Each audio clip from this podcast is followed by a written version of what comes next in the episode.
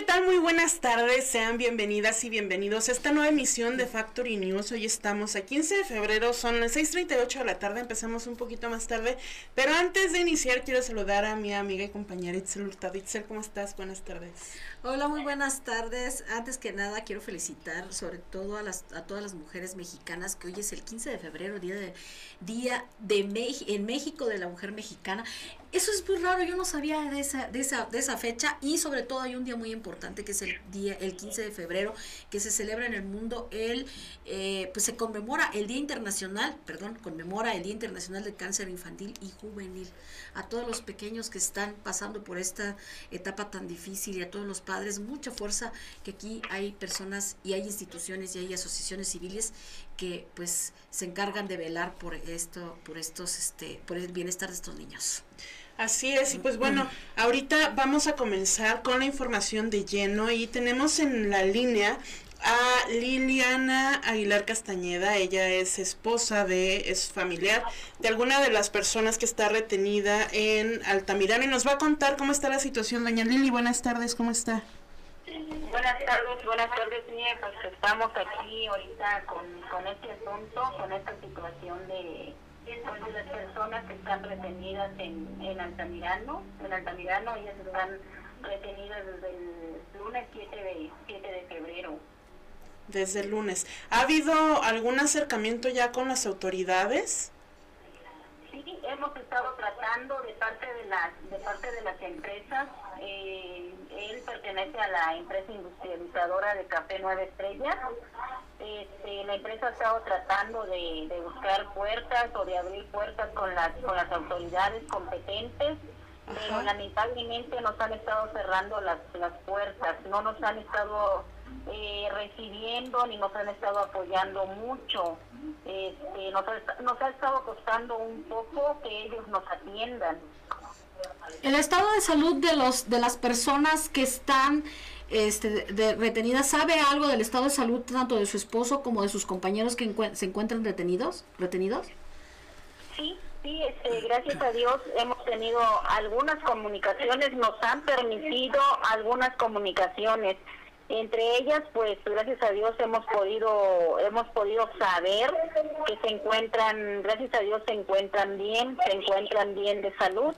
Eh, es lo que nos han podido decir, sus llamadas no no son muy constantes y cuando nos marcan, nos hablan, pues son de tres a cuatro minutos, pero hasta ahorita, bendito Dios, sabemos que están bien.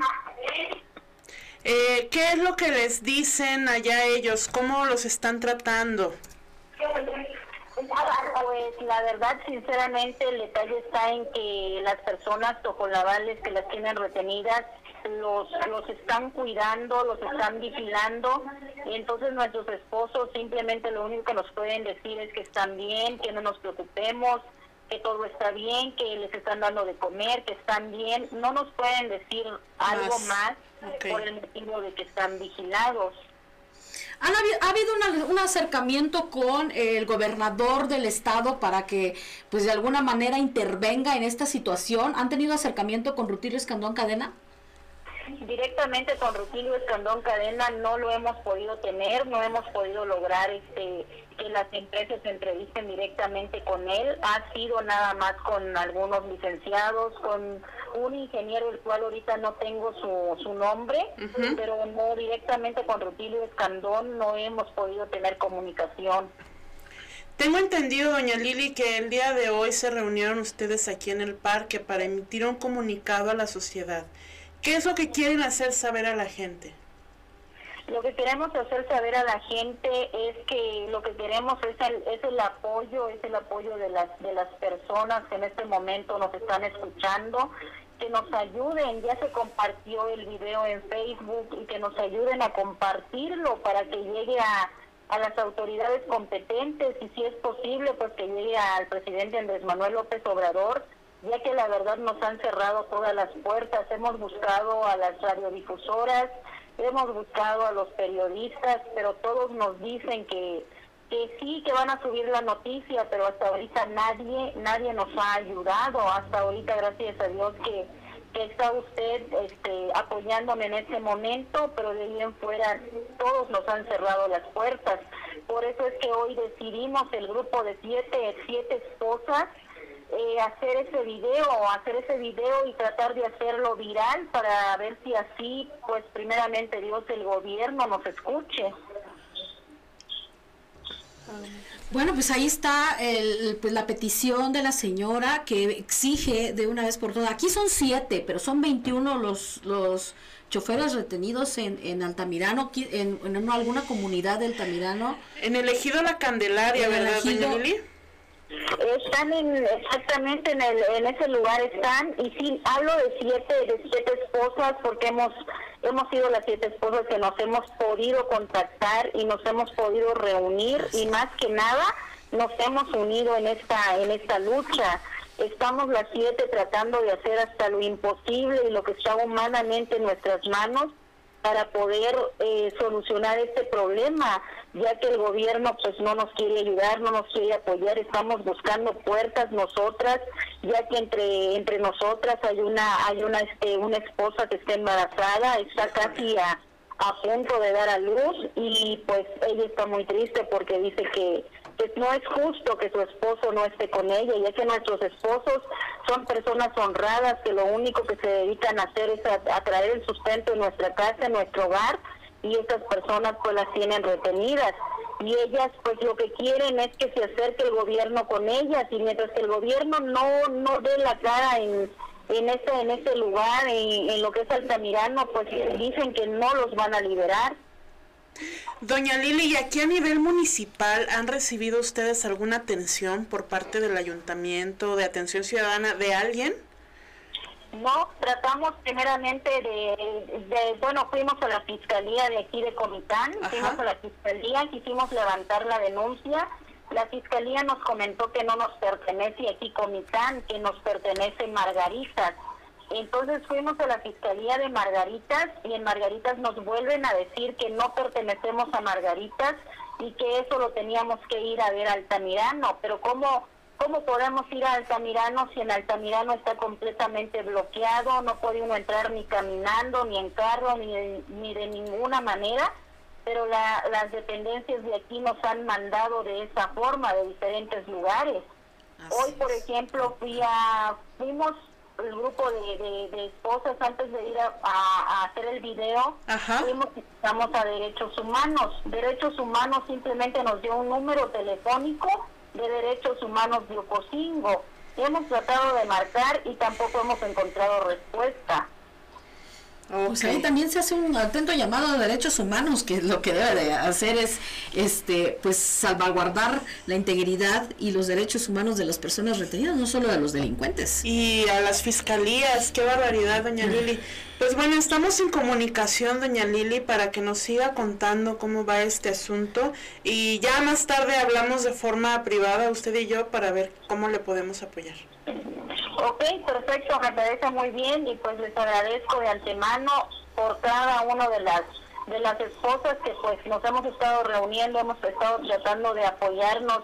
Primeramente nos estamos apoyando espiritualmente y de, y de ahí pues a, luchar por esta situación, por este problema que, que se suscitó donde nosotros no somos culpables de esto, esta es una situación de gobierno con esas comunidades.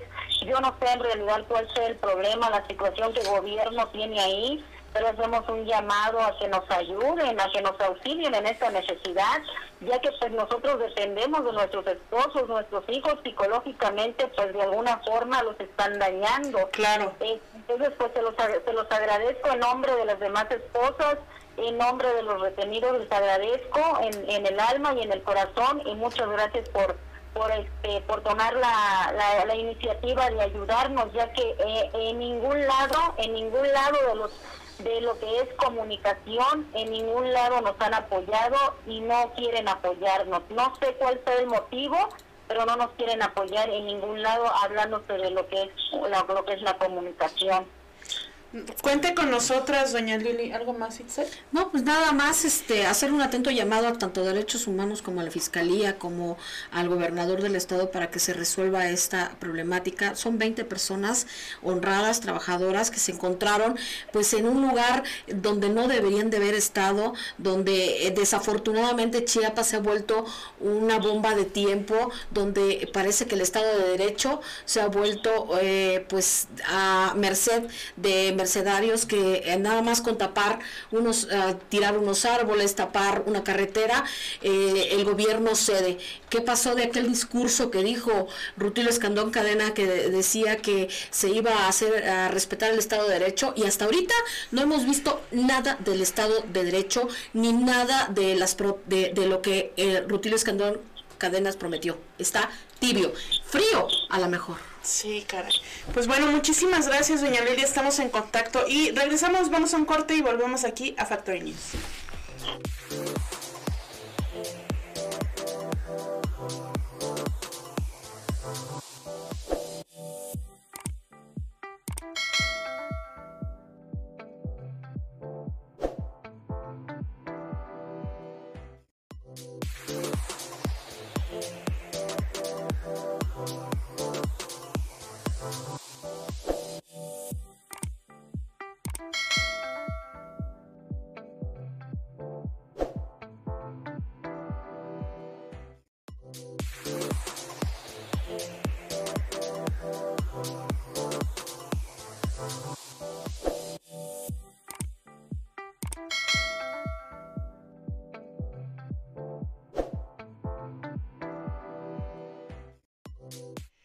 Y en las noticias hoy las tenemos. En las regionales, Comitán brinda ponencias sobre el amor y el desamor. Módulo de vacunación para personas mayores de 18 años en Simul. Y detienen a un menor de edad robando. En las estatales finaliza IMSS Chiapas Jornada y Feria de Salud en Las Margaritas. Y en Oxuc bloquean carretera con árboles. Eh, frente frío estacionario. En las nacionales dejan sin efecto prisión preventiva contra Roberto Borge, ex gobernador de, de Quintana Roo. Consejo Consultivo dice INA y no puede transparentar ingresos y bienes de Loret de Mola. México suma 21.207 nuevos casos de COVID-19. Eh, con maquetas, senadores del PAN piden debatir sobre la casa en Houston del hijo de Andrés Manuel López Obrador. Y la Suprema Corte, dando la nota, atrae el caso de duda razonable, la miniserie de Netflix. Eh, internacionales, eh, científico mexicano Héctor Alejandro Cabrera Fuentes se declara culpable de espiar para Rusia en los Estados Unidos. Y Ucrania declara el 16 de febrero posible fecha de ataque ruso como el Día de la Unidad. Esto es Factory News. Regresamos.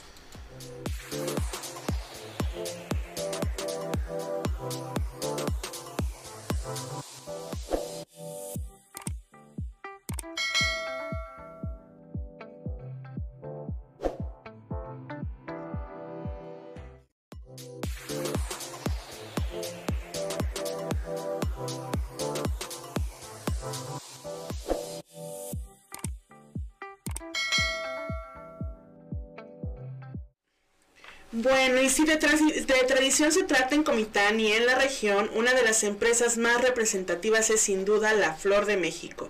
La Flor de México es la panadería y pastelería que cuenta con una gran variedad de pan de la región y al estilo de la Ciudad de México. Ahí van a encontrar ustedes bolillos, teleras, cupcakes, conchas, trenzas, novias, galletas, panqués, baguettes y muchísimos más. Además, en su área especial, que es la de repostería fina, le pueden hacer los pasteles del tamaño, el sabor y la forma que usted más prefiera. A sus 41 años de elaborar el mejor pan, la Flor de México cuenta con varias sucursales en Comitán que se ubican en el Cedro, Fobiste, Santa Ana, el centro y obviamente su matriz en la colonia Miguel Alemán.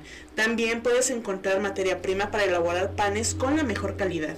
La Flor de México. Visítala por Facebook en La Flor de México, Panadería y Pastelería.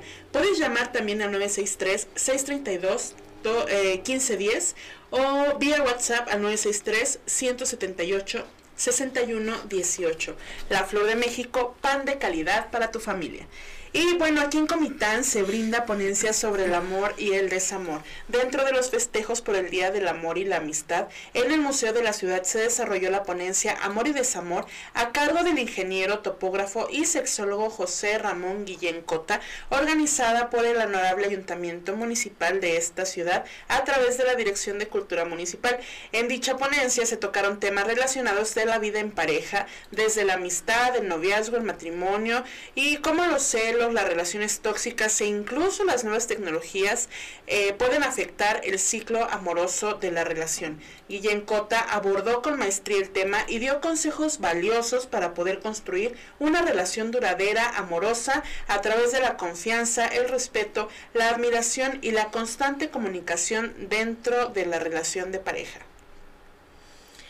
Bueno, y para todas aquellas personas que habitan en, en los alrededores de Tzimol o cerca de Tzimol, y que tengan, que sean mayores de 18 años. Ya está la vacuna en, en, el Parque Central de Tzimol, ya se encuentra instalado el módulo de vacunación para personas mayores de 18 años que quieran recibir la primera y segunda dosis de refuerzo de la vacuna AstraZeneca. Únicamente deben de presentar el recibo de vacunación OCUP, así como el folio para primera y segunda dosis. Pues ah, invitamos a todas las personas que son, lo, todos los jóvenes que son mayores de 18 años a que vayan a tomarse esta vacuna que es AstraZeneca, y que estarán pues de 8 de la mañana a 4 de la tarde. ¿Ya te pusiste tu refuerzo, Itzel? No. Ah, mira. Es que me ha dado gripa y, no te pueden vacunar sin con gripa y luego pues otra vez tuve la mala suerte de, de que me dio COVID. Gracias a Dios, este fue un COVID este pues escondido y sin este y sin algunas consecuencias porque este, afortunadamente estaba vacunada, ¿no? Menos mal, pero bueno, vayan a vacunarse. Y cambiando de tema, detienen a un menor de edad robando. La madru esta madrugada fue detenido José Florentino N, de aproximadamente 16 años de edad, quien supuestamente fue encontrado robando en un domicilio al interior del barrio de San Sebastián en Las Margaritas, en el sector conocido como Pozo Blanco. El joven fue capturado gracias al apoyo de la ciudadanía y de vigilantes voluntarios de seguridad, quienes todas las noches disponen de su tiempo y vehículos sin fines políticos y eh, sin intereses particulares para mantener un municipio más seguro, pues la seguridad pública ha necesitado del apoyo ciudadano. José Florentino, originario del barrio de San, Sebastián, será castigado mediante usos y costumbres impuestas desde hace unas semanas en el barrio, cobrando una multa de 10 mil pesos, advirtiendo que para la próxima que se le descubra robando, nuevamente pagará una multa y será expulsado del barrio junto a su familia para disminuir la alta cifra de delincuentes que habitan en diversos puntos de ese lugar. A mí me preocupa eh, eso de que el joven tenga 16, menores de 16 años, que se ha expuesto de la manera en que se está exponiendo, amarrado y sobre todo este el hecho de que pues la familia también va a tener que pagar el pato acerca de, de la situación de este joven que, que si bien es cierto, eh, pues eh, él es responsable ya de sus actos de 16 años, también, pues también la educación y las necesidades también la arrastran. 10 mil pesos. ¿Y me preocupa más esto de la onda de la justicia por propia mano. O sea, si fue capturado robando, ya hay mecanismos que pueden en los que puede ser eh, procesado este joven porque ya no ya tiene 16 años y ya llega a un punto en el que ya se les procesa como mayores de edad. Entonces esto de la justicia por propia mano y si es cierto qué van a hacer con el dinero qué van a hacer con los 16 mil pesos habrá que hablar con alguien del barrio de San Sebastián con Marcos que, que, nos diga qué se hace con los 16 mil pesos porque no creo que se los reparte a los 10 mil eh, que no creo que se les reparta a las personas que donde fueron encontrados robando no quién sabe, pues vamos a ver cómo está este caso. Así es. Bueno, y en las estatales finaliza IMSS Chiapas Jornada y Feria de Salud en Las Margaritas. El Instituto Mexicano del Seguro Social IMSS en Chiapas finalizó la Jornada de Salud para Detección Oportuna de, Enfermedades en la Mujer y la Feria de la Salud que se realizó del, del 10 al 12 de febrero en el municipio de Las Margaritas. Se instalaron tres unidades móviles, además de ocho módulos que siguen prioridades del programa IMSS Bienestar, Atención Integral a Diabetes mellitus e Hipertensión Arterial, Fortalecimiento de la Salud Materna, Disminución reducción de la mortalidad neonatal, atención a la infancia, atención a la adolescencia, vacunas de vigilancia epidemiológica, refuerzo al primer y segundo nivel de atención.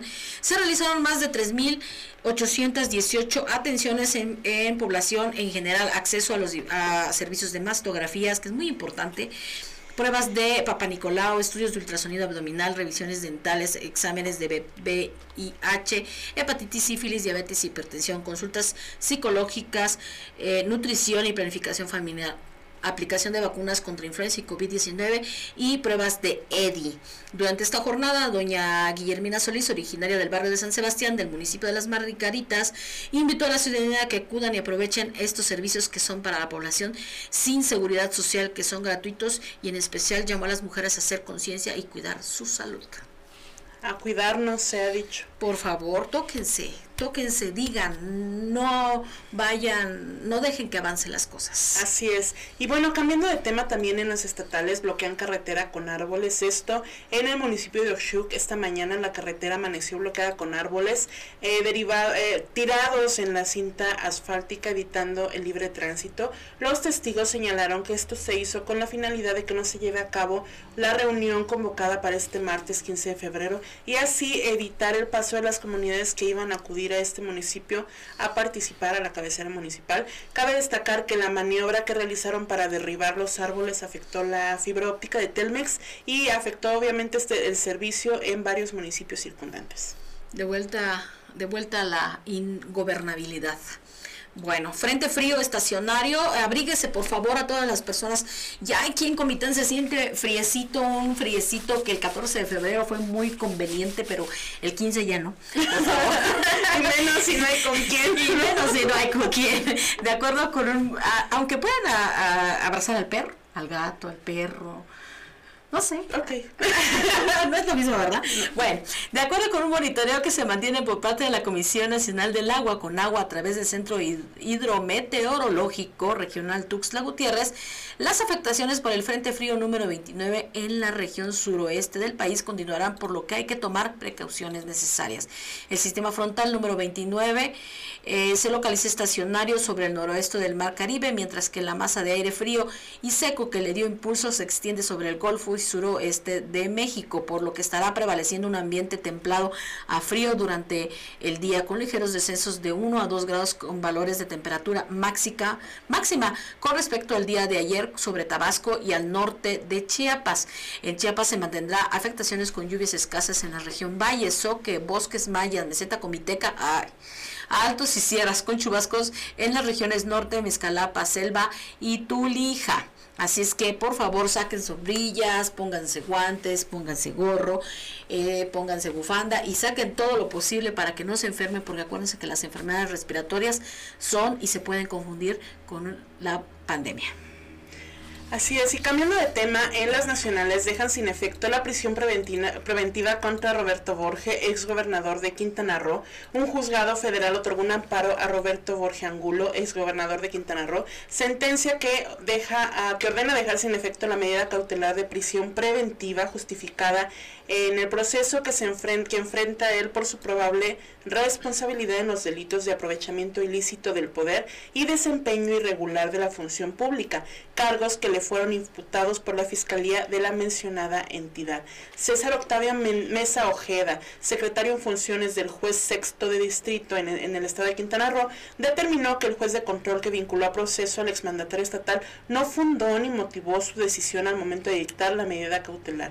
Roberto Borges interpuso un amparo porque aseguró que la prisión preventiva justificada no se encuentra fundada ni motivada y con ello se transgredió en su perjuicio el derecho fundamental del debido proceso y acceso a la justicia porque el juez incorporó elementos que no fueron expuestos por el Ministerio Público durante el debate y no se dio oportunidad a la defensa de controvertirlos. El exgobernador también alegó que se, rebasó el límite máximo contemplado en el artículo 20 de la Constitución Federal para permanecer en prisión preventiva. Lo anterior porque se debió tomar como punto de partida el, para el cómputo de la prisión preventiva el momento de su detención con fines, con fines de extradición que fue en junio de 2017. El exmandatario estatal permanece interno en el Centro Federal de Rehabilitación Psicosocial en Ayala, Morelos.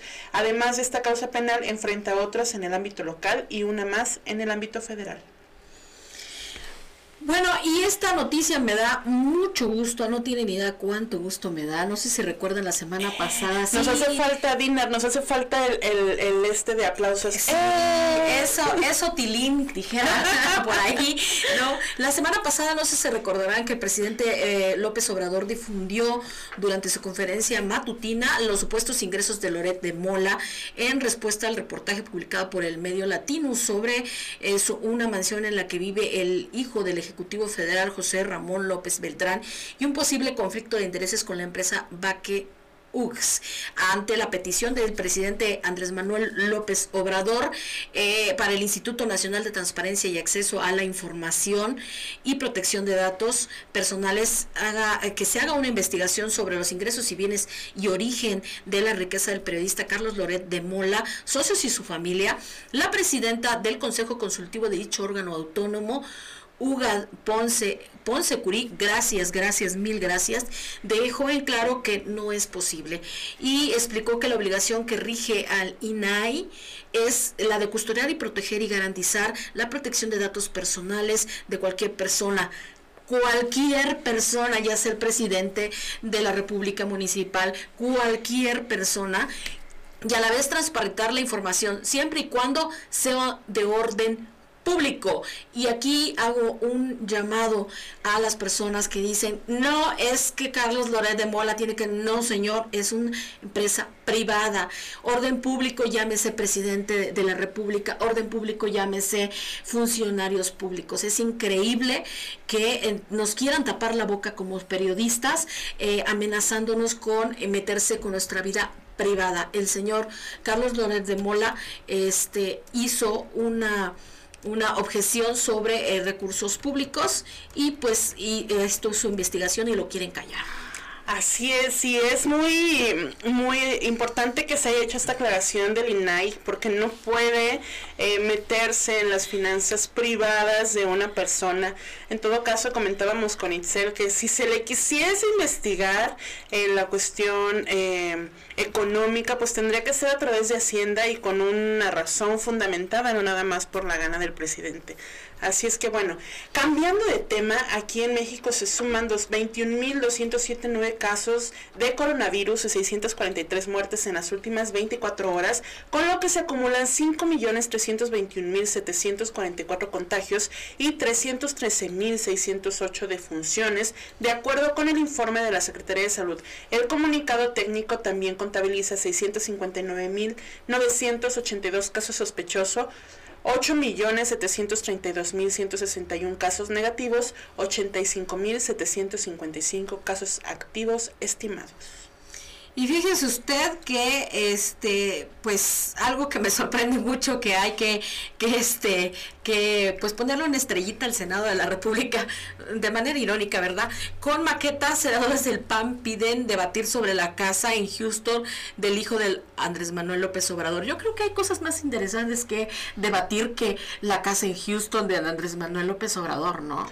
Seguramente sí. Senadores del PAN armaron en pleno, armaron en pleno eh, del Senado una réplica de policarbonato de la llamada Casa Gris para exigir a la mesa directiva que se des, de, debata el caso de la presunta relación de las empresas contratistas de Pemex que habrían beneficiado el hijo mayor del presidente Andrés Manuel López Obrador, José Ramón López Beltrán. Ante el malestar de, senados, de senadores de Morena, legisladores panistas armaron en, en segundos la casa, en segundos, lo que no hacen en casi todos el tiempo, lo armaron en segundos, eh, pues una casa a escala de la que se denunció el reportaje de Latinos y que vea un, ha, prestado un ejecutivo de la empresa Bakken UG a la nuera del presidente López Obrador en la ciudad de Houston. Ante la insistencia de senadores del PAN y la presidencia de la mesa directiva, Olga Sánchez Cordero determinó iniciar el debate de la llamada miscelánea política. Sin embargo, tras el malestar de las senadoras de Morena por la manifestación y la exigencia de que se retire la maqueta de la Casa Gris, Olga Sánchez Cordero declaró un receso en la sesión y llamó a los coordinadores para dialogar, o más bien para decirles ya bájenle, ¿no? Seguramente fue para decirles ya bájenle. Qué bárbaros, de verdad es que parecen niños. Bueno, yo nada más espero que me digan que ojalá hayan, hayan impreso esa maqueta en, en escala con su recurso privado. Espero que no hayan usado recursos públicos para eso. Por favor, porque ya. bueno, y cambiando de tema, la Suprema Corte de Justicia dando la nota como en los últimos meses, y en este caso atrae el caso de, Dura, de Duda Razonable, una miniserie que se estrenó en Netflix el año pasado. La Suprema Corte de Justicia de la Nación aceptó atraer el caso de los cuatro hombres encarcelados por secuestro en Tabasco, historia que fue contada en la miniserie Duda Razonable de Netflix. Al iniciar la sesión del lunes pasado en, el Pleno de la Corte, el ministro presidente Arturo Saldívar anunció la decisión de traer el caso en el que los hombres relataron y acreditaron judicialmente cómo fueron detenidos por razones distintas a las del secuestro por el que fueron sentenciados. Desde hace una semana, el ministro presidente de la Corte hizo suya la petición de traer el caso para que sea el máximo tribunal el que analice las sentencias condenatorias de los hombres. Roberto Hernández, abogado y director de Duda Razonable, celebró la gran noticia para la justicia mexicana por el caso expuesto de Gonzalo, José Luis, Héctor y Darwin, quienes están acusados de secuestro en el estado de Tabasco. Bueno, y en las internacionales, el científico mexicano Héctor Alejandro Cabrera Fuentes se declara culpable de espiar para Rusia en los Estados Unidos. Hay inteligencia en México, solo que no la sabemos aprovechar. El científico mexicano Héctor Alejandro Cabrera Fuentes, detenido en Miami desde el 2020, se declaró culpable de cometer espionaje para Rusia desde Estados Unidos en una corte de la ciudad de Miami. Con uniforme de preso color beige y esposado, el mexicano compareció ante el juez Donald Donald, Donald, y se declaró culpable de actuar dentro del estado, dentro de los Estados Unidos como agente de un gobierno extranjero.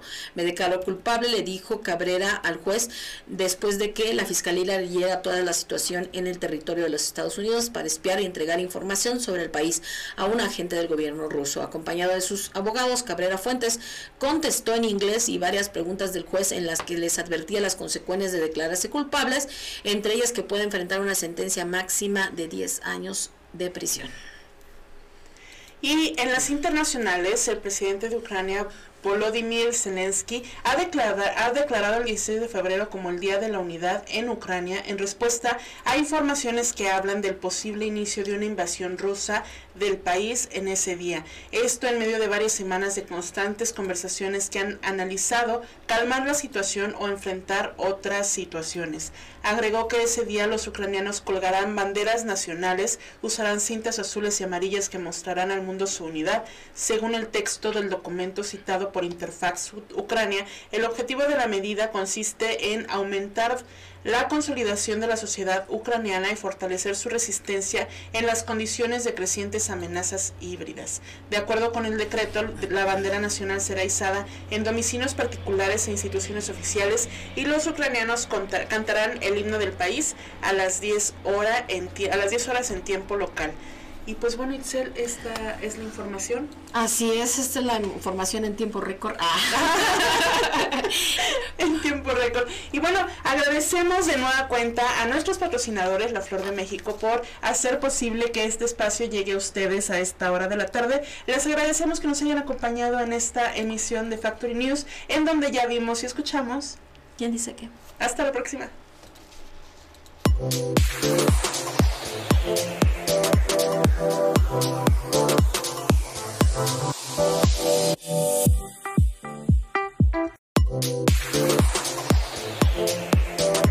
Thank